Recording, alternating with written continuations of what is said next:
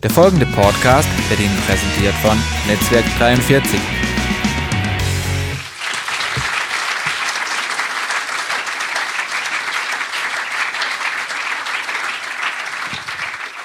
So, wie gesagt, ich freue mich sehr, dass ich hier sein darf. Was ich heute Morgen machen möchte, ist, ich möchte Leidenschaft wecken in eurem Herzen.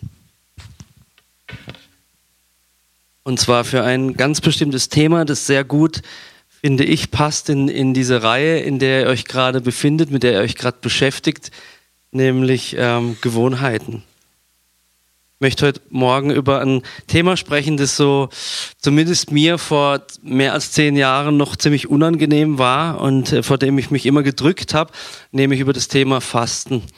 Ähm, ich weiß nicht, ob jetzt innerlich ein, ein Juhu durch die Reihen geht oder, oder eher ein, wie wir, wie wir Freiburger sagen, eher ein, komm, hör mal bloß auf. ja. Und da mag es, mag es durchaus beide Reaktionen geben und ich habe Verständnis für alle beide. Fasten ist heute in, in der christlichen Kirche zu einem unterbelichteten Thema geworden. Und das hat bestimmte Gründe und ich möchte euch einfach ein bisschen Anteil ähm, haben lassen an dem Werdegang, den ich hatte bezüglich des Fastens. Und wenn da Leute jetzt äh, unter euch sind, die innerlich gesagt haben, hör mal bloß auf, dann kann ich euch sagen, genau das war meine innere Reaktion. Und ich möchte euch heute Morgen nicht überreden, einen Lebensstil des Fastens zu beginnen oder zu führen. Und ich möchte euch auch nicht zwingen oder unter einen religiösen Druck setzen, sondern ich möchte euch, so paradox das klingen mag, Hunger machen zu fasten. Und ähm, werde so ein bisschen erzählen, wie bei mir die Veränderung kam. Also ich habe immer mal wieder etwas gehört über Fasten und ich wusste, dass Fasten etwas zu tun hat mit dem christlichen Lebensstil. Jetzt muss ich wieder eine Klammer aufmachen. Theo, siehst du, ich bin ein vergesslicher Mensch. Ich soll euch nämlich einen schönen Gruß ausrichten. Als ich gestern hier hochgefahren bin, hat es mit dem Thema nicht viel zu tun, aber das ist der eine Punkt, den ihr euch aus dieser Predigt merken müsst. Es gibt nur zwei Punkte, die ihr euch merken müsst. Alles andere dürft ihr wieder vergessen. Aber zwei Punkte gibt's. Der eine, der ist in dieser Klammer. Als ich gestern hochgefahren bin hierher von Freiburg, habe ich den Herrn gefragt, Herr, gibt es etwas, was, was ich dieser Gemeinde sagen soll? Und bitte fasst es jetzt nicht auf als die, der Versuch eines äh, Gastpredigers, euch wohlgesonnen zu stimmen und euch Bauch zu pinseln. Ich glaube, dass der Herr das euch sagt, was ich jetzt sagen werde. Mein Eindruck war, dass der Herr sagt, ähm, ich bin stolz auf euch. Was ihr als Gemeinde reißt, was ihr leistet und welche Hingabe ihr habt in all euren Kämpfen, in all eurem Versagen und wieder aufstehen in all euren Zweifeln und Unsicherheiten. Ich bin stolz auf euch. Ich sehe euren Versuch, mir nachzufolgen. Und das ist für mich etwas, was mein Herz unglaublich berührt. Das macht euch aus und ich liebe euch sehr. Ich bin stolz auf jeden Einzelnen. Und wenn du jemand bist, der in seiner Reihe sitzt und sagt, wenn der Typ da vorne eine Ahnung hätte, wie es in meinem Leben, in meinem Herzen aussieht, dann würde der vorsichtig sein, so etwas zu sagen. Und du hast recht, ich weiß nicht, wie es in deinem Herzen aussieht. Aber dieser Gott, der gestern auf dem Weg zu mir gesagt hat, sagt es der ganzen Gemeinde, der weiß sehr wohl, wie es in deinem Herzen aussieht. Und es gilt für dich. Und wenn es irgendwas gibt, was ich mir wünsche, ist, dass du heute heimgehst aus diesem Gottesdienst mit dem Bewusstsein und dem Glauben, dem schlichten kindlichen Vertrauen, das gilt für mich. Der Herr ist stolz auf mich. Der Herr liebt mich und ist für mich. Und dieser Typ aus Freiburg, der hat's gesagt, jetzt glaube ich es einfach mal. Klammer zu. Das soll ich euch ausrichten. Der Herr findet euch richtig klasse und ich finde es toll, was ich, was ich höre. Ich habe mir eure Webseite ein bisschen angeschaut und habe geschaut, was ihr so alles macht. Und ich finde es erstaunlich. Danke für eure Hingabe. Danke, dass ihr euch investiert in diese Gegend hier. Klasse. Gut, Klammer zu. Aber diesen Punkt merken, ja. Ähm, ich habe gesagt, ich möchte euch ein bisschen erzählen von meiner Veränderung. Fasten war für mich so, ja, das gehört dazu, aber wie geht es bloß? Ich fand es immer oberätzend. Also nichts zu essen fand ich extrem anstrengend. Ich sehe zwar nicht wirklich so aus, aber ich esse sehr viel, ich esse sehr gut und ich sehr gern und ich koche gern. Gut, das müssen dann die anderen beurteilen, das weiß ich jetzt nicht so. Mir schmeckt's. Und ich lieb's also zu essen und Fasten war für mich immer oberanstrengend, bis ich vor zehn Jahren ähm, Leute getroffen habe, die haben einen Lebensstil des Fastens geführt. Die haben echt viel gefastet und die sahen glücklich dabei aus. Und ich habe mir überlegt, wie machen die das? Also äh, fasten die, essen nichts, aber dafür trinken sie was, nämlich was Alkoholisches und sehen dann glücklich aus? Oder was ist das Geheimnis von denen, dass die, dass die fasten? Und ich habe entdeckt, dass es ähm, eine Grundlage gibt, die im Reich Gottes für alles gilt und die auch für das Thema Fasten gilt. Es gibt eine Herangehensweise, äh, auf die ich gleich kommen werde, die uns Dinge, die uns menschlich eigentlich unmöglich sind, trotzdem möglich machen. Und das ist der, äh, äh, der zweite Punkt, von dem ich gerne möchte, dass ihr den nachher mitnehmt. Vorher möchte ich noch sagen, ich bin jemand, ähm, der entweder ganze Sache macht oder es gleich bleiben lässt. Und ähm, meine Kinder haben mir vor ein paar Monaten ein Video gezeigt, ähm, das heißt bei YouTube People are awesome. Da geht es darum, das sind so Zusammenschnitte von Extremsportlern. Also Leute, die in ihren Fluganzügen sich irgendwie von riesigen Klippen runterstürzen und dann durch ausgetrocknete Flusstäler mit 300 kmh 10 Meter über dem Boden entlang sausen und irgendwann landen oder die andere extreme Sachen machen. Und da fallen solche Aussagen wie, ich will schauen, wie weit kann ich gehen. Und meine Reaktion beim Anschauen dieses Videos war, ich bin in Tränen ausgebrochen. Ich saß da, habe mir das angeschaut mit meinen Kindern und habe geweint, weil ich gesehen habe, es gibt so einen Hunger unter uns Menschen, an unsere Grenzen zu kommen, etwas zu erleben, was uns befriedigt, Leistung zu bringen, die uns über das Maß des Normalen heraushebt, Abenteuer zu erleben. Und diese Leute setzen ihr Leben aufs Spiel. Ich weiß von einem, der hat Bungee-Jumping gemacht, aber nicht mit diesem Gummiseilen, sondern mit, sondern mit normalen Bergseilen. Und das heißt, es gab einen ordentlichen Schlag in den Rücken jedes Mal, aber das wollte der so haben. Und einmal hat er sich einfach verrechnet mit der Länge, dann gab es den endgültigen Schlag. Und ähm, für mich ähm, wurde klar beim Anschauen dieses Videos zwei Dinge. A, wir alle haben Sehnsucht nach Abenteuer, nach Anerkennung, nach Leistung, nach etwas Besonderes zu sein. Und genau das verspricht uns unser Gott. Genau das können wir bei ihm erleben. Genau das können wir erfahren, wenn wir uns diesem Gott hingeben. Und das Zweite, was mir ähm, in mir vorgegangen ist, als ich dieses Video gesehen habe, habe ich gesagt, genauso will ich sein. Genauso will ich sein für meinen Gott. Diese Leute machen das und im Ende kommt höchstens ein Sponsorenvertrag von Red Bull raus. Und du kannst es machen, bis du 35 bist und dann ist vorbei. Aber wir haben die Gelegenheit, unsere Welt zu verändern komplett zu verändern. Ähm, wir haben ein Ziel, wir haben eine Realität, die Realität Gottes. Das heißt, wenn wir Wagnisse eingehen, dann ist es nicht umsonst. Und wir haben diesen liebenden Gott, der uns bestätigt und der uns diese Anerkennung gibt. Ganz egal, ob wir riesige Leistungen vollbringen oder kleine Leistungen. Ganz egal, ob du hier in der Gemeinde das Klo putzt oder in der Küche arbeitest oder predigst oder im Lobpreisteam bist oder die Kinderbetreuung machst. Der Herr steht da oben in seinem Himmel und feuert dich an und ist begeistert von dem, was du einbringst für ihn. Und es hat einen Sinn und ein Ziel. Gut, zurück zum, zum Thema Fasten. Ähm, ich habe mal geschaut, welche Leute, also ich bin begeistert von Weltveränderern. Ähm, es gibt die Aussage, ich glaube, es war von John Wesley, der gesagt hat, gib mir 100 Leute, die nichts mehr fürchten als Gott und nichts mehr hassen als die Sünde und ich werde die Welt verändern. Und er hat es gemacht. Er hat es gemacht und ich will einer von diesen 100 sein. Das klingt jetzt vielleicht hoch. Ich bin ein zerbrochener und schwacher Mensch, genauso wie du. Ich bin nicht irgendwie besonders, aber ich merke mit meinem Gott, so wie es die Bibel sagt, kann ich über Mauern springen. Ich erlebe Zeichen und Wunder in meiner Schlichtheit, weil ein Thema, und da komme ich dann jetzt drauf, äh, für mich eine große Rolle spielt. Ich habe geschaut, Weltveränderer, was waren das für Typen? Das waren ganz egal, ob die gläubig waren oder nicht, das waren Leute, die hatten eine Vision die hatten ein Ziel. Das passt sehr gut zu dem, was der Theo gerade lehrt. Ihr steckt euch auch Ziele, ihr wollt Gewohnheiten erlernen und ausüben. Und diese Weltveränderer, wusste egal, ob du den Napoleon nimmst oder, oder den Martin Luther, egal ob gläubig oder nicht gläubig, die haben etwas erreicht, weil sie ein festes Ziel vor Augen hatten. Und ähm, diejenigen, die gläubig waren und große Dinge äh, der Veränderung in dieser Welt gebracht haben, bei denen kannst du entdecken, dass die alle in der Regel ein Lebensstil des Fastens geführt haben. Denen war die Macht des Fastens, war denen bekannt. Äh, auch der John Wesley war es, glaube ich, das habe ich gestern schon erwähnt, der hat gar nie, gar keine Leiter ordiniert in seiner Kirche, die nicht den Lebensstil des Fastens geführt haben.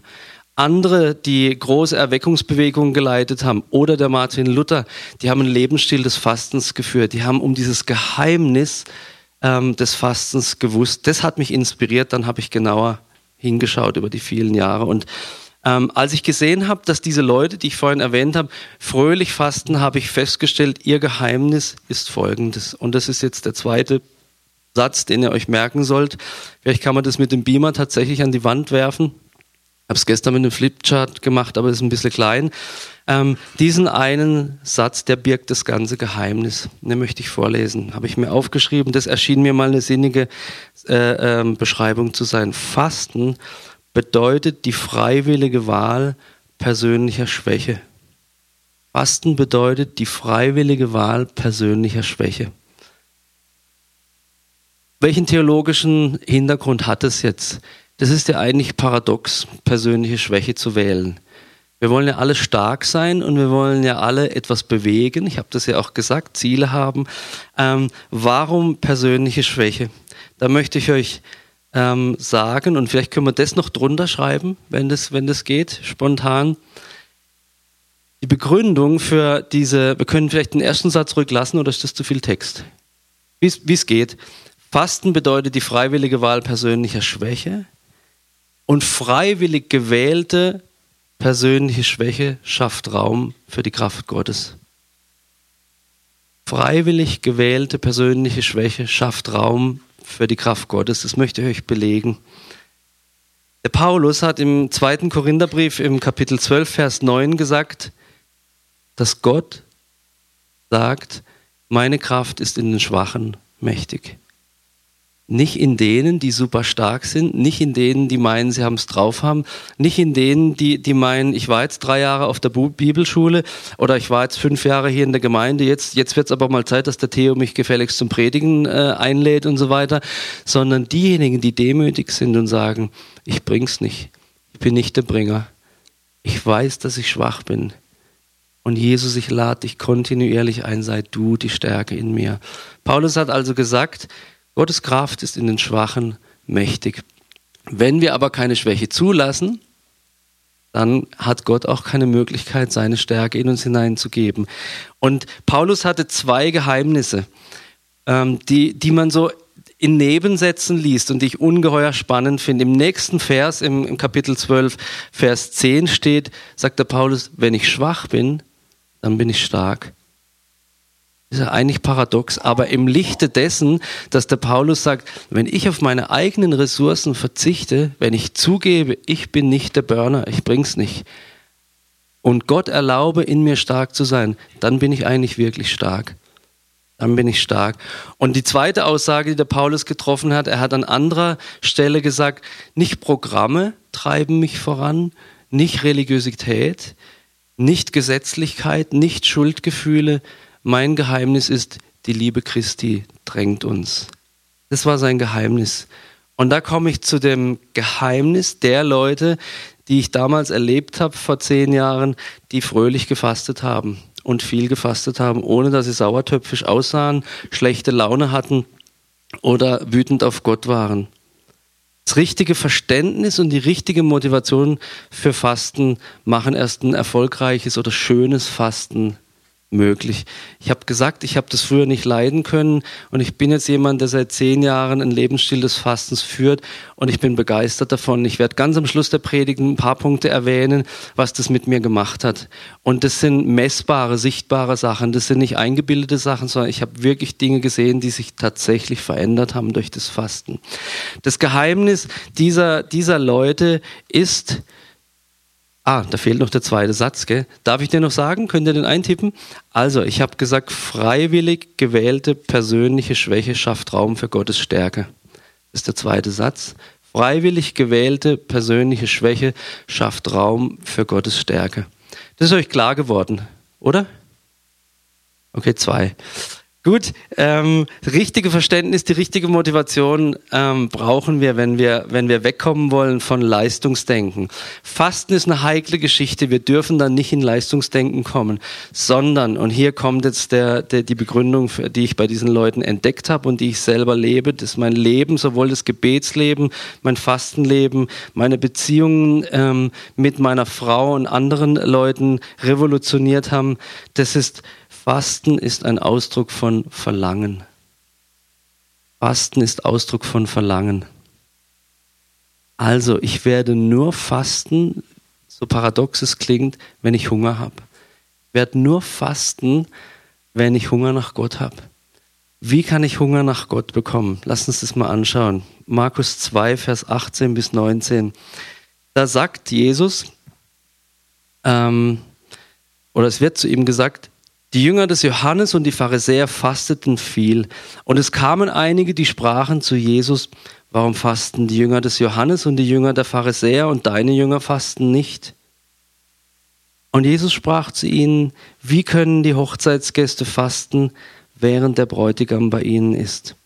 Solange der Bräutigam bei ihnen ist, können sie nicht fasten. Und in Lukas 5,35 kommt dann die Fortführung, es wird aber die Zeit kommen, dass der Bräutigam von ihnen genommen wird, dann werden sie fasten in jenen Tagen. Jetzt, das kann man jetzt einfach mal so, so hinnehmen, aber Jesus benutzt hier ganz bewusst ganz bestimmte Worte. Jesus hat gesagt, wenn der Bräutigam von ihnen genommen wird, dann wird die Braut anfangen zu fasten. Das Geheimnis eines erfolgreichen oder eines erfüllenden, klingt besser und ist auch wahrer, eines erfüllenden Gebets- und Fastenlebens ist dieses Bewusstsein. Dieser Gott ist der Bräutigam Gott. Dieser Gott verzehrt sich in seiner Liebe mir gegenüber ich bin begehrenswert. Also da muss ich dem, dem Theo recht geben, ich bin echt wunderbar in Gottes Augen.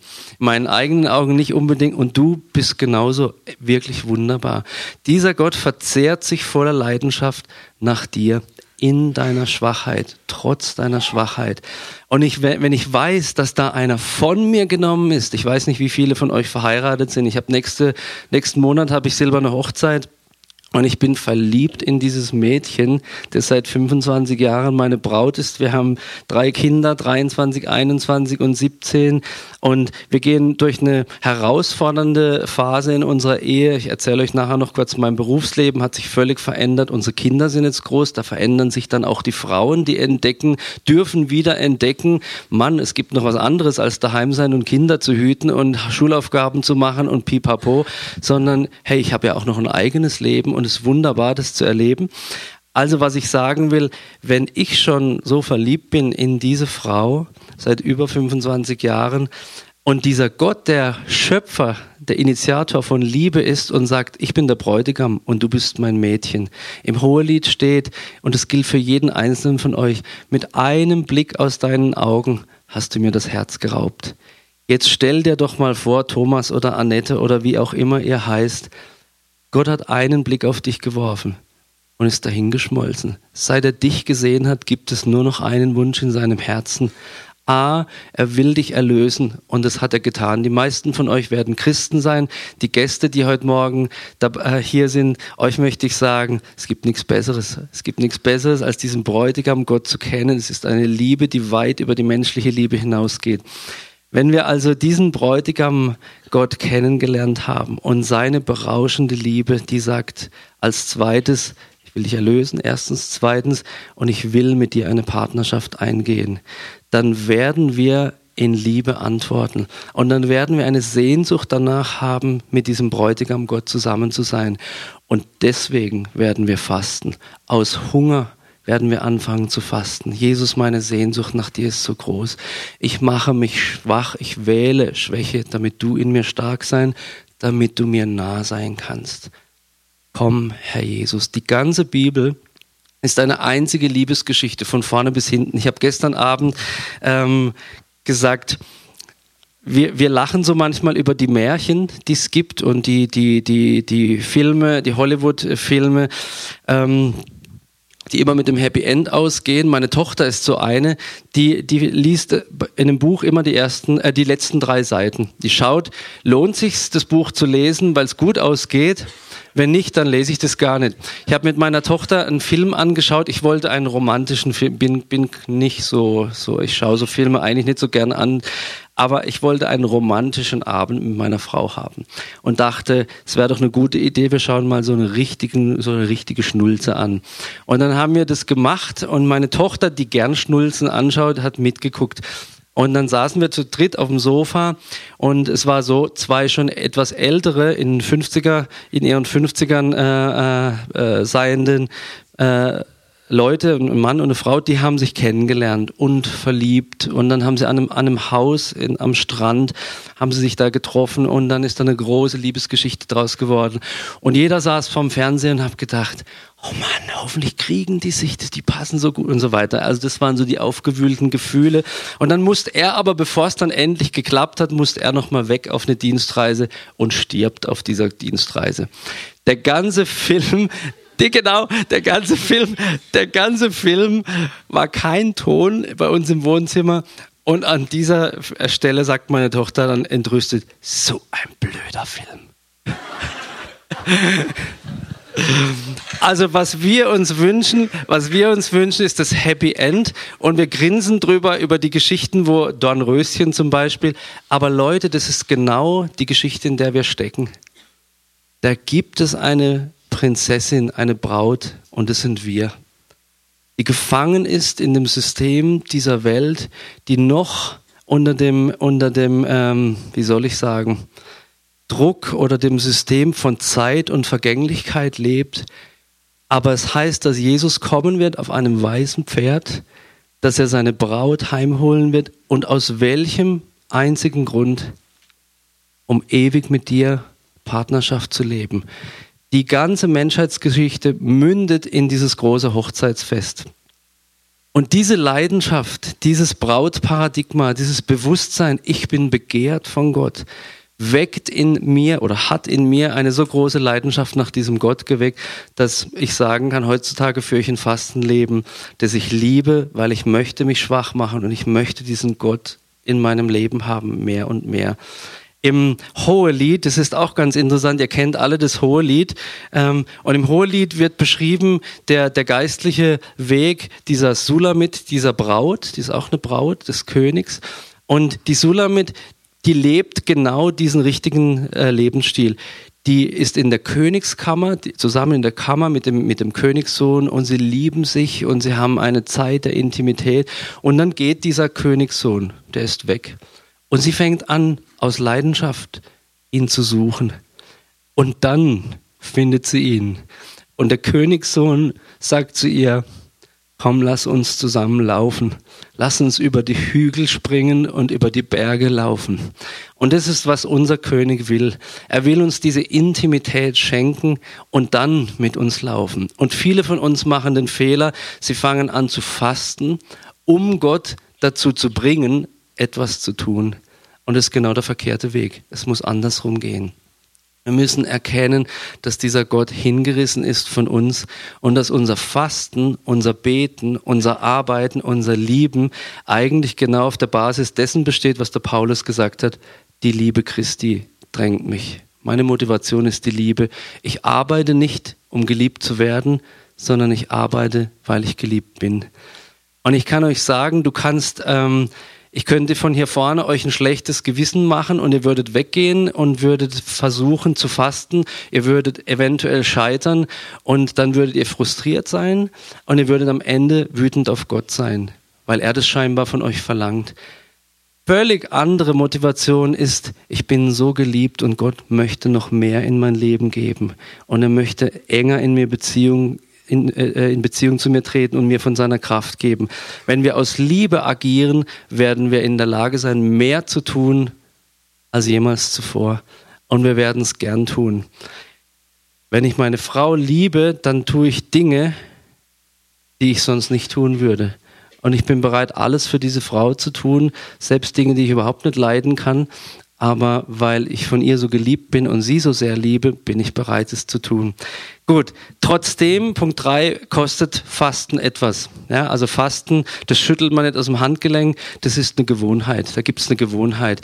Ich würde euch empfehlen, ähm, Fasten ist nicht nur Nahrungsentzug, aber tut euch den Gefallen, und das, ich spreche hauptsächlich über Nahrungsentzug, äh, wenn ich über Fasten spreche heute Morgen, tut euch den Gefallen und vergewaltigt euch nicht. Schaut, wie ihr anfangen könnt, den Lebensstil des Fastens zu führen. Was ich richtig gut finde, ist, wenn man sich einen Tag, und zwar immer den gleichen Tag in der Woche vornimmt und sagt, das ist mein Fastentag. Manche schaffen es nur den halben Tag. Ich bin jemand, der sagt, das kann ich nicht nachvollziehen. Persönlich, das ist gut, aber ich kann das nicht nachvollziehen, weil dann habe ich das Gefühl, oh, ich warte einen halben Tag drauf, dass es endlich Futter gibt um sechs am Abend. Und das macht es mir doppelt schwer. Wenn ich aber weiß, mein Tag, das ist der so und so Wochentag, das ist mein Fastentag, dann wird auch dein Körper trainiert, in diese, in diese äh, Gewohnheit hineinzuwachsen und ähm, wird an diesem Tag, das habe ich selber erlebt, erlebe ich selber, keinen Hunger haben. Also du kannst mich finden an meinem Fastentag abends im Bett, passiert nicht jede Woche, aber weil ich gern koche, passiert's mit einem Kochbuch und es ist keine Selbstkasteiung, sondern ich freue mich einfach wieder auf den nächsten Tag aufs Essen, es macht mir gar nichts aus, äh, weil ich an diesem Tag keinen Hunger habe. Aber das hat Training gebraucht, bis es an die Stelle kommt. Das heißt, äh, praktische Empfehlung, wenn ihr das macht und ihr macht's mal da, mal da, mal da, wird's euch schwerer fallen, als zu sagen, das ist mein Tag. An dem Tag mache ich das regelmäßig. Punkt zwei, praktische Empfehlung, ähm, macht es doch gleichzeitig mit anderen Leuten. Wir haben in Freiburg im Gebetshaus haben wir eine Gruppe von äh, elf Leuten, die sehr, sehr eng miteinander gehen. Wir beten jede Woche mehrere Stunden miteinander, wir machen Privatdinge miteinander, wir hören gemeinsam Lehre, wir tauschen uns aus, wir ermutigen uns und so weiter und wir fasten gemeinsam. Und es ist einfach cool zu wissen, dass äh, so und so viele Leute, die fasten heute auch. Ich bin nicht alleine. also es ist wirklich ermutigend und macht euch nicht den Druck, euch schlecht zu fühlen, wenn es nicht klappt am Anfang. Versteht, dass es nicht um Leistung geht. Es geht um eine freiwillige Wahl persönlicher Schwäche. Und das muss man ein Stück weit auch trainieren. Ich werde jetzt einen großen Punkt überspringen, den ich gestern Abend ähm, im Detail äh, erwähnt habe, zugunsten dessen, dass ich euch ein paar persönliche Geschichten erzählen will. Ein, ein Modell für einen Lebensstil des Fastens, und da komme ich jetzt ein Stück weit weg von diesem, von diesem allein Nahrungsentzug ist gemeint. Ähm, ein Lebensstil des Fastens heißt eigentlich ein Lebensstil der freiwilligen Wahl persönlicher Schwäche plus des Gebens zu führen verzichte und ich gebe Dinge her. Und das können wir super gut lesen, äh, nachvollziehen in den Seligpreisungen. Kennt ihr alle die Bergpredigt, die Seligpreisungen? Wenn ihr das anschaut, weiß nicht, ob gestern Abend aufgenommen wurde, Theo. Ja, dann könnt ihr auch das von gestern Abend nochmal hören, wenn ihr möchtet. Ähm, da habe ich versucht zu erklären, die einzelnen Seligpreisungen, welcher Verzicht da dahinter steckt und welche Belohnung dahinter steckt. Und ich möchte vielleicht, was habe ich mir aufgeschrieben, wo ist der Punkt, ähm, möchte vielleicht zu zwei Punkten oder drei Punkten persönliche Geschichten mit einfließen lassen. Äh, Vers 4 in äh, Matthäus 5, Vers 4. Dort heißt es, Glückselig die Trauernden, denn sie werden getröstet werden. Was hat das jetzt mit Fasten zu tun? Jemand, der trauert, hat etwas hergegeben oder musste etwas hergeben. Mir geht's so, ich musste ähm, etwas hergeben, weil Gott mich gerufen hat. Ich habe 27 Jahre in einem Forschungsinstitut in Freiburg gearbeitet, habe dort Karriere machen dürfen, habe eine tolle Position gehabt. Und vor ein paar Jahren hat, hat der Herr mich gerufen, dieses 1999 war das, ähm, das Gebetshaus zu bauen in Freiburg. Einen Ort, ein, ein, keine Ersatzstruktur für eine Gemeinde oder so, sondern ein unterstützender Dienst für die Gemeinden vor Ort, wo Christen aus allen Kirchen und Gemeinden zusammenkommen, um zu beten für die Stadt und um Direktdienst an Gott zu tun in der Anbetung und im Gebet. Und ich habe also am Anfang das ehrenamtlich gemacht, dann habe ich auf 80 Prozent reduzieren dürfen, dann auf 60 Prozent und jetzt vor zwei Jahren wurde klar, das Ding wächst so, dass ich kann das nicht mehr nebenher machen. Ich muss eine Entscheidung treffen. Entweder muss ein neuer Leiter das übernehmen oder ich bin gerufen, ganz auszusteigen. Jetzt habe ich 30 Jahre lang meine eigene Kohle verdient und ich habe gut verdient und jetzt sagt der Herr, steig aus. Und als ich die Entscheidung getroffen habe, hat mein, mein Chef mich eingeladen, ein paar Wochen später, und hat gesagt, ähm, du, überleg dir nochmal, ich mache dir ein Angebot. Das Institut, in dem ich gearbeitet habe, die bauen neu in Freiburg bei der 15. Fakultät am ehemaligen Flughafen, Flugplatz, bauen die für 53 Millionen Euro und ich hätte gern, dass du die Bauarbeiten leitest. Okay. Und stell dir vor, Rainer, was du da verdienst. Stell dir vor, du stehst irgendwann vor diesem Haus und kannst sagen, das habe ich gebaut. Das ist das Projekt deines Lebens, hat er zu mir gesagt. Und ich habe mich gefühlt wie bei der Versuchung Jesu. Es hat nur noch gefehlt, dass er zu mir gesagt hätte, wenn du nur aus diesem blöden Gebetshaus rauskommst. Und ich habe ich hab da im Institut wirklich einen Traumjob gehabt und jetzt ist es vorbei. Ich lebe es komplett aus dem Glauben als Familie von Spendenpartnern und es geht mir so, dass äh, das fällt mir nicht unbedingt leicht. Und ich bin da nicht weggegangen, weil ich Streit gehabt hätte mit meinen Kollegen oder so, sondern weil der Herr gerufen hat. Und ich traure dem nach. Es schmerzt mich nicht mehr dazu zu gehören, diesen Job machen, mit diesen Kollegen zusammen sein zu dürfen. Ähm, aber ich erlebe Trost durch Gott ich erlebe, dass Gott es honoriert, aber das, was ich versucht habe, jetzt kurz zu beschreiben, gehört zu diesem Lebensstil des Fastens dazu. Bereit sein, Dinge loszulassen, die mir wertvoll und kostbar sind, wenn der Herr das will. Wenn der Herr das will, das ist wichtig. Da muss man sehr sicher sein. Und ich war sehr sicher, diese Entscheidung zu treffen. Ich bin eher ein skeptischer Mensch. Also, das gehört auch zu diesem Lebensstil des Fastens dazu. Fasten war eine gängige Praxis in der, in der äh, neutestamentlichen Gemeinde. Das können wir in der Bibel lesen.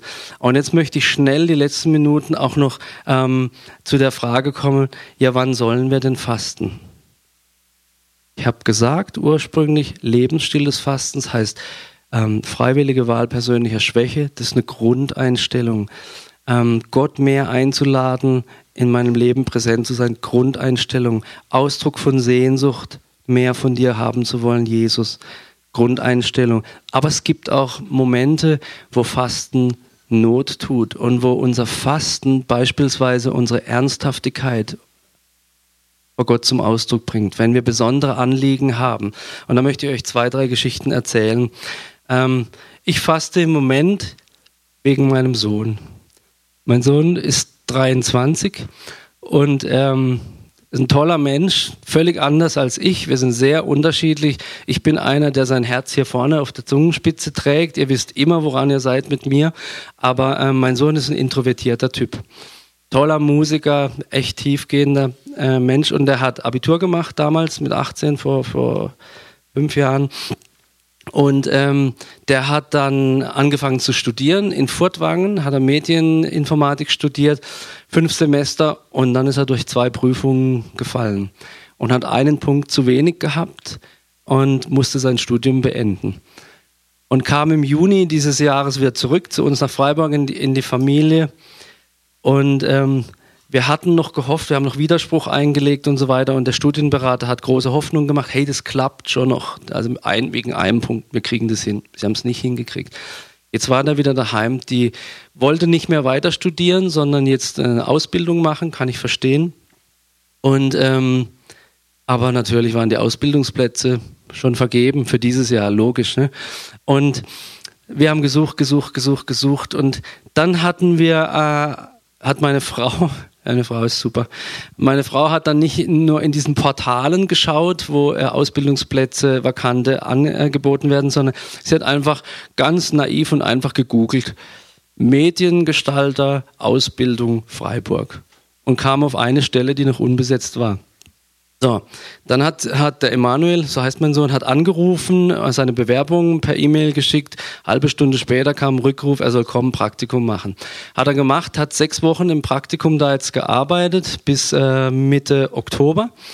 und hat dann die Zusage gekriegt, die haben ihn angemeldet bei der, bei der Gewerbeschule, alles prima. Und letzte Woche Montag ist er zur Arbeit gegangen und dann sagen sie ihm, sie müssen leider wieder heimgehen. Unsere Mutterfirma hat Pleite gemacht, Insolvenz angemeldet. So. Jetzt stehen wir da als Eltern. Wir haben diesen 23-Jährigen daheim, der im Moment aus menschlicher Sicht, der hängt in der Kurve wie ein Schluck Wasser. Und ähm, das ist für mich ein praktisches Anliegen. Mit, also ich faste nicht nur für hochgeistliche Sachen, sondern hier ist ein Anliegen, wo ich sage, Gott, hier bin ich völlig schwach. Meine Ideen sind am Ende. Der Emanuel ist ein ganz anderer Typ als ich. Ähm, ich würde so und so machen, aber ich merke, wenn ich mein so und so ihm überstülpe, setze ich ihn unter Druck. Ich muss Gespräche führen mit ihm und so weiter. Zweiter Punkt, für den ich faste. Also ich weiß noch nicht, wie das ausgeht, aber um es euch konkret zu machen. Zweiter Punkt. Wir haben einen 17-Jährigen, das ist der Nikolas. Und der Nikolas, das ist für mich ein ganz besonderer Mensch. Der kam auf die Welt und es ist natürlich übertrieben, aber äh, um es fassbar zu machen, der kam auf die Welt und wollte sofort auf Bäume klettern. Also so einer ist es, der war immer so, wo ist das Leben her damit? Und ich bin so begeistert von, von jemandem, der so ist. Das sind die Weltveränderer. Und ähm, das freut mich total. Und ich weiß, ähm, der, wird, der wird was reißen in seinem Leben. Jetzt ist der, meine Söhne sind da spät dran, ich war da auch ein Spätzünder, jetzt ist er voll in der Pubertät. Auslaufende Phase und es ist oberanstrengend. Und also so dieses Grenzen übertreten und her mit dem Leben. Das macht er jetzt voll auch im äh, Bereich Respektlosigkeit, frech sein, pipapo, nicht hören und so weiter. Und ich war so weit, dass ich gedacht habe, ich halte es nicht aus, ich halte es nicht aus. Nee, wirklich. Das ist, ich meine, einige von euch sind Eltern und die kennen sowas, ja. Und wenn du am Ende bist und du weißt nichts mehr, nichts mehr. Und wenn dann noch einer zu dir sagt, du, ähm, du musst es eben so und so machen, dann wächst dir die Schuhspitze aus äh, vorne und du würdest ihm am liebsten schön groß geben. Ähm, und ich habe gemerkt, ich darf die, die, ich darf die Beziehung nicht abreißen lassen zu ihm. So faste ich. Habe ich gefastet und ähm, ich habe die Entscheidung getroffen, ich muss Beziehung bauen mit ihm. Das heißt, wir haben angefangen, wir gehen trotz allem, ja, Trotz, trotzdem, dass er vor mir stand, an einem bestimmten, am Höhepunkt dieser negativen Entwicklung, vor mir stand, er ist größer und kräftiger als ich. Also ich habe nicht mal mehr einen Stich beim Kämpfen. Ähm, und mir in die Augen gesagt hat, mir in die Augen gesagt hat, ich habe keine Angst vor dir und Respekt habe ich auch keinen. Und wenn du das hörst als, als Elternteil, ist echt hart. Dafür hat er sich mittlerweile entschuldigt und ich meine, dass er keine Angst vor mir hat, ist ja positiv, ist ja schön, ja. Ähm, und wir gehen, wir, wir haben äh, angefangen zusammen Squash zu spielen. Trotz allem, ich wollte ein positives Gegengewicht setzen. Und wir treffen uns einmal in der Woche, wir sitzen auf dem Sofa, wir sagen, wie war die Woche, was ist gelaufen. Wir nehmen uns in den Arm und wir beten miteinander. Und jetzt ändern sich die Dinge. Durch diese Investition und nicht durch die Wahl von Stärke und die, die, äh, die Handlung, dass ich jetzt meine Macht, auf meine Macht poche, sondern dass ich Schwäche zugebe und sage, Nikolas, weiß nicht, wie das weitergehen soll. Also auch hier die Kombination von tatsächlich Fasten, aber auch die Wahl persönlicher Schwäche. Ich hab's nicht drauf, habe keine Idee mehr gehabt. Und jetzt merke ich durch das, dass wir füreinander beten, uns miteinander hocken, ich ihm mehr äh, ähm, Freiraum gebe, verändert sich was. Letztes Beispiel oder vorletztes Beispiel. Ich bin in, in, in einer Familie groß geworden. Mein Vater war Alkoholiker. Das war richtig hart. Also so das ganze Programm mit, mit als Kind unterm Bett verstecken oder nachts abhauen müssen und so weiter. Das ganze Programm, was von dem ihr vielleicht gehört habt, das kenne ich alles. Und ich bin mit 18 abgehauen daheim und selbstständig geworden. Und dann bin ich mit 21 oder so bin ich gläubig geworden. Und ähm, dann war mir irgendwann klar, ich muss mit meinem Vater versöhnt sein. Und ähm, dann habe ich mich entschieden, okay, äh, ich gehe hin und bitte ihm um, um, Vergebung für das, was ich, was ich falsch gemacht habe. ihm gegenüber. Und das habe ich gemacht und das hat ihn in die Lage versetzt, auch Vergebung zu suchen. Dann ist mein Vater krank geworden. Der ist jetzt seit sechs Jahren tot. Im Februar, nee, im April sind sieben Jahre. Und ähm, der, dann ist er an Krebs erkrankt. Und über anderthalb Jahre war das das geistliche Hauptanliegen, kann man fast sagen, in meinem Leben oder eins der bedeutenden für diesen Mann, von dem ich vieles auch negativ erlebt habe, da zu sein. Jeden Tag. Ich war bei ihm zu Hause, ich war jeden Tag in der Klinik. Ich habe Sachen gemacht, von denen ich mir gedacht habe, das könnte ich nie machen. Also wenn du mal anfangen musst, deinen Vater sauber zu machen und so. Und ähm, drei Monate bevor er gestorben ist, war so getragen von, von von auch wieder dieser, dieser Wahl persönlicher Schwäche, nicht auf mein Recht pochen, sondern mein Leben hingeben für jemand anderem. Ähm, und durch Gebet und durch den Lebensstil des Fastens, dass ich ihn gefragt habe. Und der war vorher immer wie ein Fisch. Den konntest du irgendwas von Jesus erzählen, dann, dann war er weg. Dann hat er, also ich habe gesagt, Gott, Gott ist wirklich voller Liebe. Und er hat gesagt, ja, und heute regnet es schon seit drei Stunden. Also so war das. Und an diesem Tag dann habe ich gesagt, Papa, willst du nicht dein Leben Jesus geben? Und er hat ja gesagt. Und das ist für mich so, eine, so ein Beispiel dafür, was dieses Lebensstil des Fastens im Praktischen ähm, auswirken kann. Gut, das waren drei, drei Beispiele, dass ihr seht, was für mich so Anliegen sind, wo ich faste. Also, was, was habe ich aufgeschrieben? Wenn wir die Ernsthaftigkeit unserer Anliegen vor Gott unterstreichen wollen, wenn wir Gottes Hilfe für jemanden erbitten wollen. Im Moment ist ein weiterer Punkt meines Fastens, und Theo, ich schaue auf die Uhr, ich bin gleich fertig. Äh, ein weiterer Punkt meines Fastens ist der, mich hat jemand aufmerksam aufmerksam gemacht auf eine junge Frau, die ich gar nicht persönlich kenne und die multiple krank ist. Diese Frau, ich habe es gestern der Evi erzählt im Auto, wirklich eine junge Frau, die hat sich selbstständig gemacht, zwei Jahre verheiratet, hat einen kleinen Betrieb. Dann kommt sie in die Lage, dass sie eine Nierentransplantation braucht. Und, ähm, und wird plötzlich multiple krank. Die Nerven im Verdauungstrakt sterben ab. Sie äh, muss nachts 14 Mal brechen, kann nichts mehr zu sich nehmen, hat unglaubliche Schmerzen am ganzen Körper, ist am Ende, menschlich gesehen, am Ende. Und ähm, ich habe mich da eingeklinkt in eine Gruppe, die, die, die betet und, und zum Teil auch fastet für, für diese Frau. Und seit einer Woche oder sowas gibt es eine Veränderung in ihrem Leben.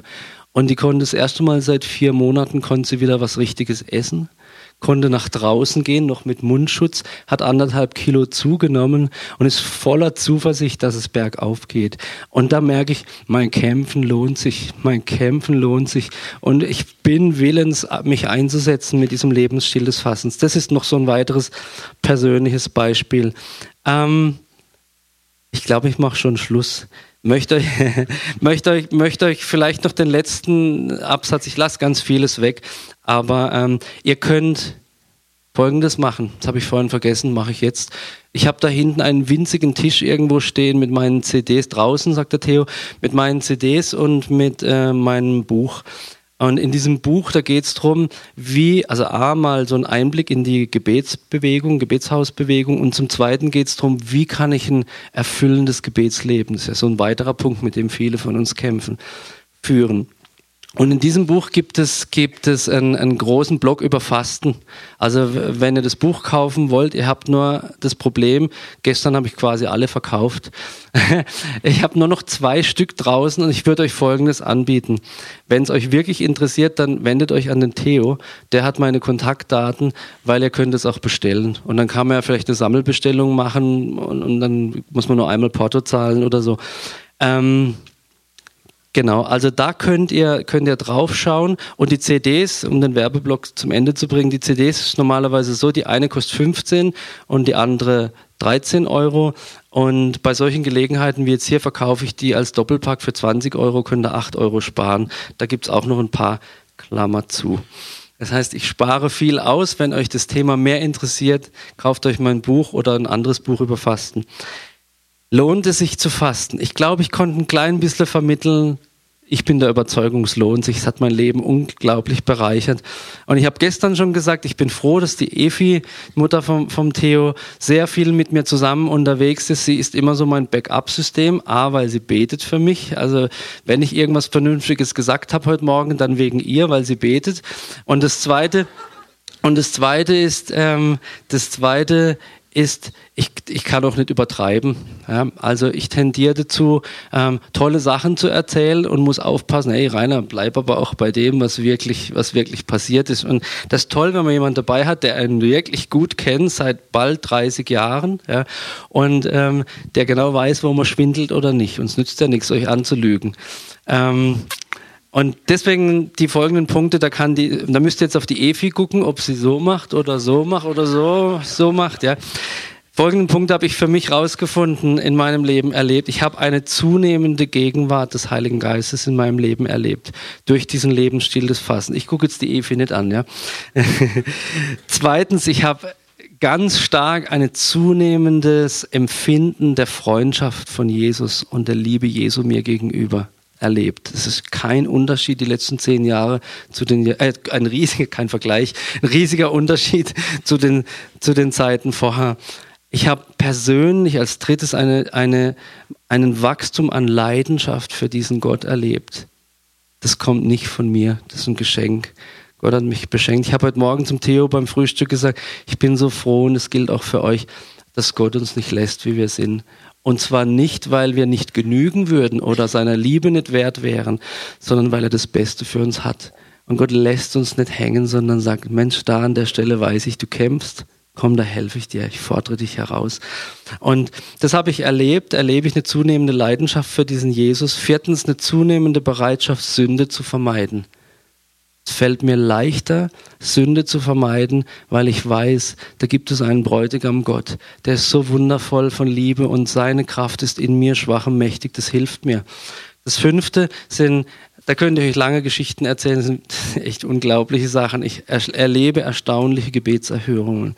Wenn du in diese Dimension kommen willst, die du so aus den Taschenbüchern kennst, dann musst du anfangen zu fasten. Das ist ein Schlüssel, das ist wirklich wahr.